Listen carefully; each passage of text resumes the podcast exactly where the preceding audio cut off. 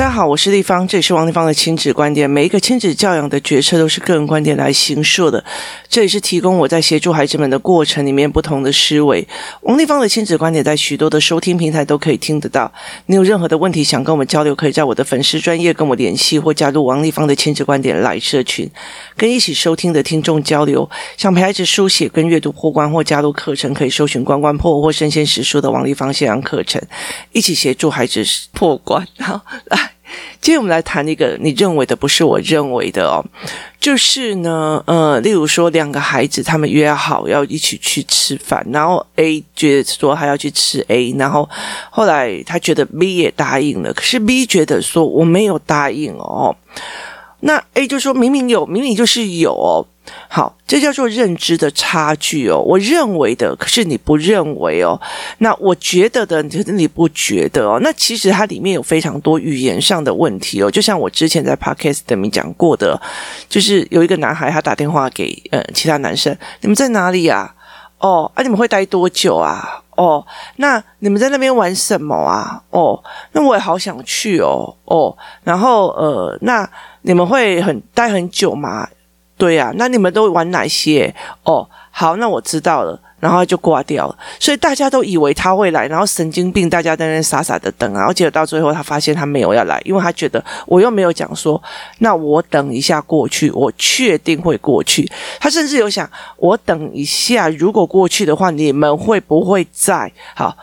但是他觉得他没有讲我要去，但是大家都认为你已经要来了。你认为的跟我认为的有落差，这件事情其实是非常非常重要。怎么去跟孩子谈的哦？就是我认为这个东西很甜，你认为不甜，所以我们感官上有不同。你认为这个东西像呃葫芦，我认为这个东西像呃不倒翁，好，所以我们认知上有差距哦。在很多的这个部分哦，其实人在人的一个当中里面，我们会觉得说，这个长起来像什么？那个长起来像什么？就是会有认知上的差距，所以我们就会觉得，我常常会觉得我很庆幸，就是孩子们他们呃游戏团，就是每个人讲的东西都不一样，所以他们就会开始讲，对，为什么他会这样想？为什么他会那样想？为什么他会怎样想？所以他们会慢慢的去理解，人跟人的认知是不同的。有时候我认知是 A 的，你认知。是 B 的，原来我们想象的东西完全不一样，所以在这整个过程里面，孩子们就会开始去思维说，是不是我认为的跟你认为的是有差距的？我们才可以协助孩子说，我们人跟人认知的是有差距。以台湾来讲，就有例如说，呃，国族认同嘛，我认为我是台湾人，我认为台湾是一个国家，还是我认为我就是一个中国人，我中国才是一个国家？就是他其实有非常多的族群认同的部分，每一个人都同样在一个要件里面都在台湾出生，可是他的意见跟想法是非常非常的不同嘛。例如说，有些人觉得蔡英文就是一个非常有智慧的女生，有些人就觉得她就是一个什么。呃，什呃，他们觉得很不爽，这样子都是把他骂得很难听，这样。所以其实每一个人对呃，不是同一个人，他都有完全的观感。你很喜欢 A，不代表所有人都喜欢 A。所以其实很多的时候，我们会觉得这就是认知的落差。所以，但是很多的孩子他不觉得，他觉得我认为的就是事实，我认为的就是对的哦。所以他们没有办法去理解。不是这个样子在想的，不是我们认为的就是对的。可是其实我觉得在很多的过程里面，包括很多的呃妈妈也会认着，我认为的就是对的。可是事实上是吗？那有的老师就觉得，反正小孩子就应该怎样。可是事实上是吗？那在这整个过程里面，其实我常常会跟我的儿子或者我的女儿在讲，在我那个年代哦，哦，这讲这句话就觉得好老哦。就是在我那一个年代，我们老师会认为怎样怎样怎样才是乖孩子，那我们也会觉得小孩就是怎样怎样才是乖小孩。可是我后来发现，你们的思维好像跟我们思维有一点点落差哦。那我就会在这个过程里面在讲说，哇，原来过了那么多年，整个社会在转变，那小孩的思维会不一样哦。那所以其实我会常常在这个当间里面讲出我们思维跟认知的落差。那所以其实孩子会觉得这种东西很习以为然哦。其实我那时候在呃写书的时候写，我写了五本书嘛。我在写书的时候，后来到最后很多。很多那个妈妈来我的工作室，又我就会明明觉得这些东西我都在书上写，为什么你们还需要过来哦？然后后来我才会觉得，同一篇文章、同一篇文字、同一个东西，每一个人思维的、跟每一个人讲的、跟每一个人解读的东西都完全不一样哦。所以这让我觉得非常非常的有趣。我们在这整个过程里面，我以我觉得这个东西我已经交代得很清楚，它的概念就是这个样子。后来才发现。嘿，不是青蛙这种公人啊的行为哦，就是他的思维跟他的模式是完全不一样的。每一个人在解读事情的时候，有他自己的立场跟立基点。例如说，我们在看一部影片的时候，我那时候有一天，我就呃，像过年后，我就跟我一个朋友在讲说，我其实很少追剧，然后最近那一部剧是让我看了一次又一次，一直又一次，然后每一次都会有我的领悟哦。然后都会有我的思维模式哦，所以我就非常非常的讶异这样子哦。那那时候我的同学就讲了一句话说，我。为什么你通常都可以看到别人看不懂的东西哦？那个时候我才会理解一件事情，我看懂的跟呃你看懂不一样哦。我记得在很久以前，我曾经看过一部片子，那个叫做《惊爆十三天》哦，也一直在讲说古巴危机的时候，那时候的总统，美国总统是怎么做决策的哦。然后那时候我记得很清楚的时候是那时候的呃那时候的副总统，也就是那个吕秀莲副总统，他们带去看了以后就觉得非常好看，于是他就请了整个总统府在看。然后那时候我就觉得我也去看，你知道吗？然后我看完以后就觉得天哪，真太好看了！怎么会有这么好看的电影啦？哦，就是太过瘾了这样子。然后我就跟我朋友讲，然后我朋友就去看了以后，他就从此就说：“王丽芳，你介绍的电影我以后不要看。”我说：“为什么？”然后他就说无聊到一个爆，根本就不知道他在演啥小这样子。然后我就觉得，嗯，会吗？太好看了，你知道吗？然后后来我才会理解一件事情哦。我们在读社会学科、政治学科的时候，在想说，我今天面对古巴危机，我要做决策跟选择的时候，那个思维脉络、那个转折、那个思维的形态是怎么样这样演过来的？太过瘾了哦。结果他认为是啊，又没有打仗，又没有干嘛，又没有火爆的场面，这些在讲啥？我听不哦。所以对他来讲，他就是很无聊的一遍戏哦。那。像呃，这是我女我朋友在跟我讲，为什么王丽芳你看的戏的时候的角度跟思维就跟人家不太一样，所以我会觉得非常的呃，看的那个东西，我每次只要听音乐或干嘛，我就会想起某些，然后破了某些关卡，或或破了我的某些人生疑惑，然后我就觉得非常非常的喜欢，可是他就对他来讲，就是。嗯，我不觉得哦，他觉得我王丽芳看的东西都非常非常的特别，所以他会觉得说，为什么你永远都有办法去这样？然后我就跟他讲，因为你佛根不够啊，我因为开玩笑跟他讲说，你佛根不够，没有办法悟透这种所谓的逻辑哦。所以在我的很多的游戏，我会开玩笑的状况里面，这其实在这整个过程里面，我们会常常会觉得，你很感动的影片，你的女儿可能不喜欢听；你非常非常感动的东西，你他小孩。他也可能不喜欢了。有一阵子，其实呃，我会带着我的女儿看很多，看一些影片哦。例如说，很久很久以前有一部日本的片子叫《情书》，然后一刚开始就问为什么？为什么？为什么？那我那时候挑他的原因是因为，呃，挑他的原因是因为第一个，他也是国中生。国中还是高中生的时候的时间，那跟我的女儿的时间是差不多。然后另外一个非常非常重要的重点在于是，他是国中或高中的时段。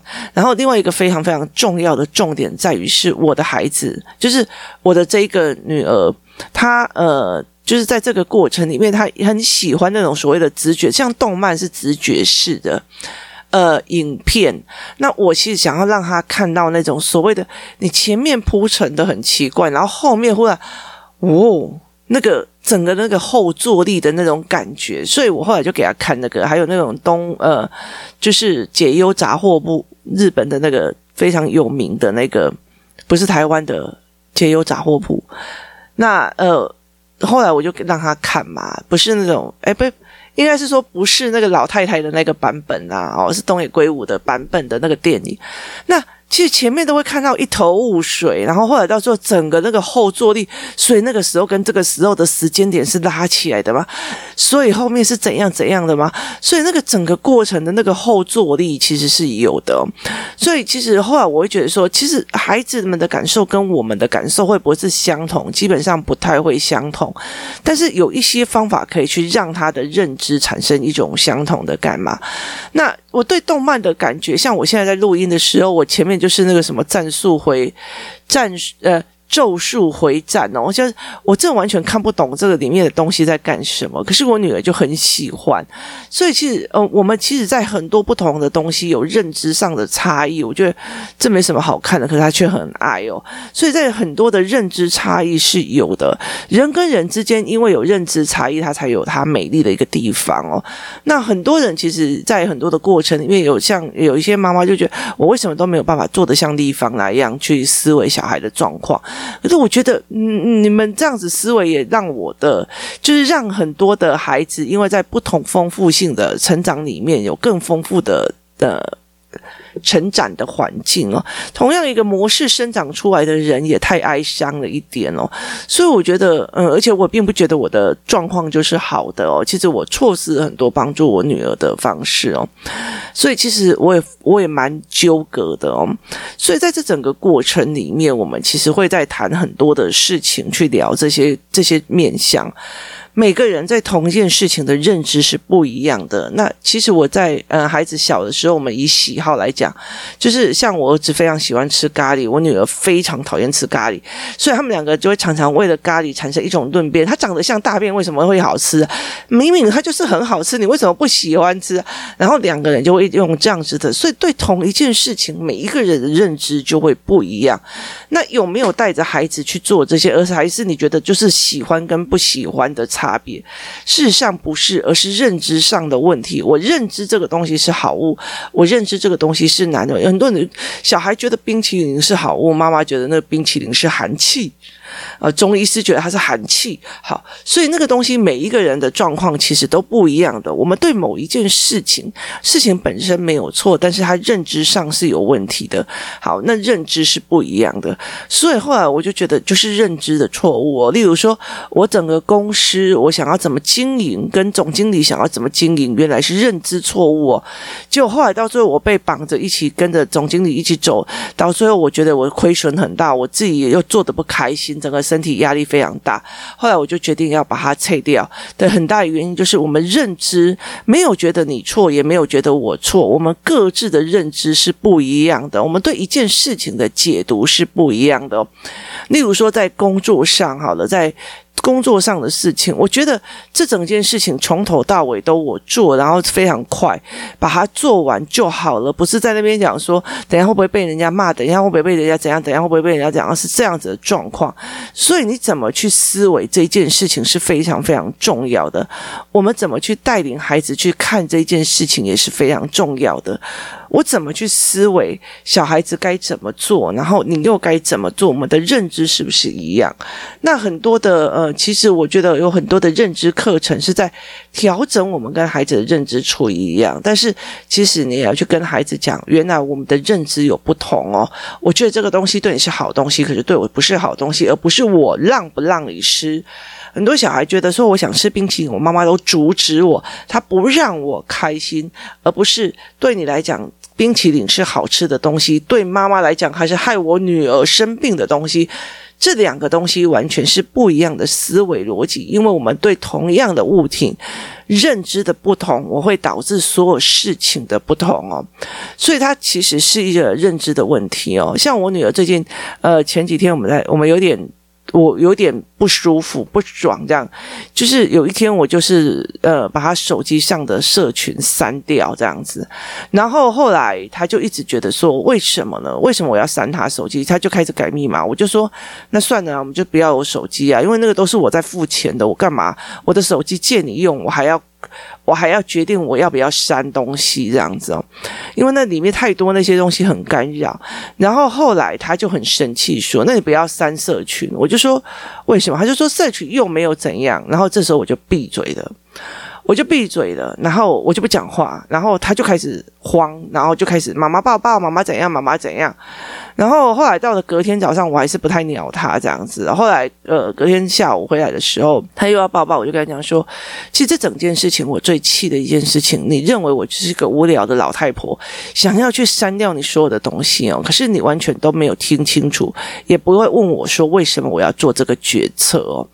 那于是他就问我说：“为什么你要删社群？社群又没有办法说直接加人像就加朋友，那你不用担心我被骗。”我说：“因为你没有了解一件事情哦。”我说：“我大众传播学过，我政治理论学过。我说我很多东西我知道，什么叫做非有意的潜意识的，就是呃，慢慢的有一种。”我忽然忘记那个名词了，就在潜意识里面哦，无声的暗示心理学哦，就是暗示你某些事情，然后让他觉得这个是很正常。例如说，盗版的呃卡通，他在暗示你杀人这件事情很吃正常，吃大便这件事情很正常，所以你会觉得杀人这件事情没事。他没有叫你去杀人，但是他在暗示你某些东西，所以暗示心理学的这种东西，然后不太知道什么叫做沉默螺旋理论，意思就是说。当这个东西大家在社群里面就一直在谈，哦，这就是一个就是要点了，就是怎样有的没有，就是沉默螺旋，然后到最后你就觉得你不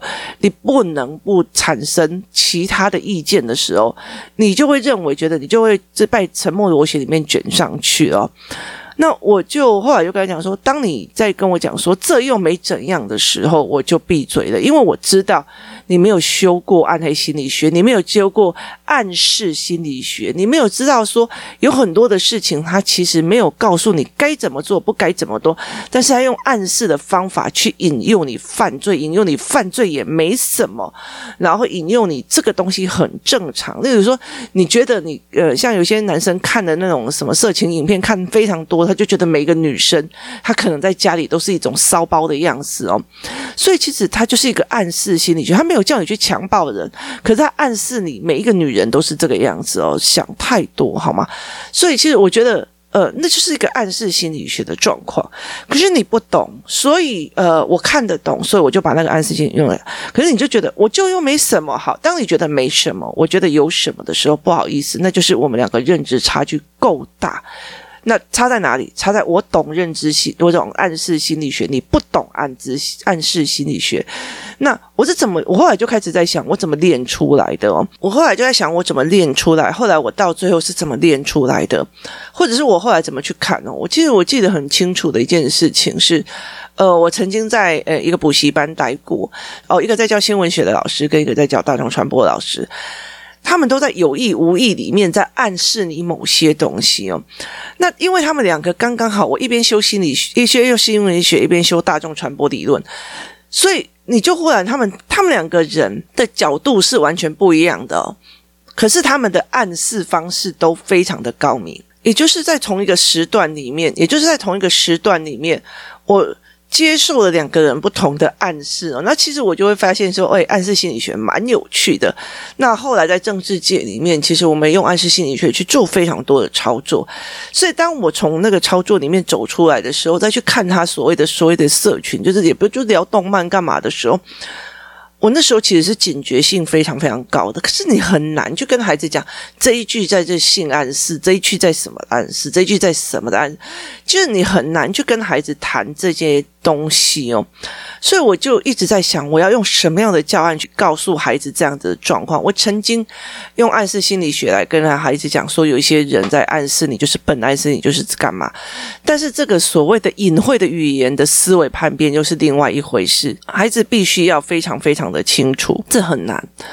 所以，其实我在那个当下会忽然发现，其实我对社群的认知跟他对社群的认知完全不一样。他就觉得我就是谈动漫的社群，可是对我来讲，他就是一个暗示心理学一直在重复使用的一个过程哦。所以对我来讲，就会觉得，诶，这这为什么要这样？而且我觉得又很凌乱。那我后来就会觉得，在这整个过程里面，我后来就跟我女儿在讲这件事情。我说，我其实呃最难过的一件事情就是，我觉得你为什么？你为什么会觉得你妈妈就是闲着无事才会去删你的社群这样子哦？那后来他其实就跟我讲说，他希望我带领他看什么叫做暗示心理学？哪一句话会隐藏着暗示心理学？我就觉得，为什么当妈那么辛苦？你的意思吧？就是这种东西还要我开始一个一个教哦。你知道暗示心理学多隐晦啊，他才会成功哦。可是我却还要告诉你，你看这个心机不明，这个就明分明就是暗示心理学的什么什么什么。我就会觉得哦，不行哦，我就跟我的女儿讲说，我为什么要干这种事？我不愿意。她就说，那你是我妈。我说我不要啊，你自己赶快找一个人嫁了吧，不要去吵我。老娘要出国，然后就她就会觉得。不行，你就一定要赖着。所以在这整个过程里面，其实是非常有趣的，认知的不同，每个人的认知会有不同哦。所以其实后来我就觉得那个孩子没有办法理解，你认为他已经答应我，可是我觉得我没有答应你啊。这个东西是非常非常的隐晦的哦。怎么去该让孩子去理解这件事情是非常在意的。所以我常常会讲说，你赶快写完作业哦，哦。好，那个哦，就代表你答应了。可是没有啊，我没有说好，我觉得一定要写完作业。我是哦，我有听到了。好，这也是认知的不同哦。是他那句哦，谁让你妈妈自己自己补脑说他一定会好好的写完作业哦？事实上不一样哦。所以这叫认知的不同。认知的不同用在非常多的这种，包括认知的呃，包括语言的呃理解，包括文字的理解，包括思维的理解哦。所以其实。很有趣的一件事情哦，从工作室开完到现在，就有很多的人认识我很久，他才会理解说，我每次在这个过程里面，我才慢慢的发现，我之前对你的认知都要重新推翻，再推翻，再推翻，再推翻了。就是这个样子哦，其实呃，我们有空再来讲为什么他会一直说要推翻这件事情。那这整个过程是完全不太一样的哦。怎么去陪孩子去做这个思维，它才是一个非常重要的一个点哦。所以后来我常常在跟孩子的过程里面说，你的认知跟我的认知不一样哦。例如说，我认知的说，呃，读书就是好事，可是你认知觉得读书就是刁难我，这叫做认知的不同。我觉得我对你凶是因为我在意，你觉得我对你。我对你凶，是因为你在骂我，这个就是认知的不同哦。所以每一个人的认知的会有不一样。当孩子会理解说：“哦，我原来跟他的认知不一样，他跟我的认知也不一样的时候，我们才有办法去跟他讲哦。”这是因为认知不同而产生的误会啦。你以为他要来，但是他没有来，而他以为说他我又没有答应你，所以是因为认知不同而产生的误会，孩子才有办法去思考这一件事情。